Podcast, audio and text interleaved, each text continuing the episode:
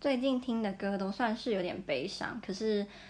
可能因为有点悲伤的关系，所以听的歌跟以前不太一样，曲风类型。我最近很常听三首，他们是所谓的悲伤悲伤组曲，一首是我们都有问题，一首回到过去，一首关于小熊。那我非常喜欢关于小熊，因为我自己有非常多的熊，我是个熊控，所以听这首歌就会有妈妈的喜悦、骄傲。我乱讲的啦。那他们三首都是蛋堡的歌。然后再来这一首也是我很常听，那跟前面比起来比较没那么悲伤，但还是有一点点是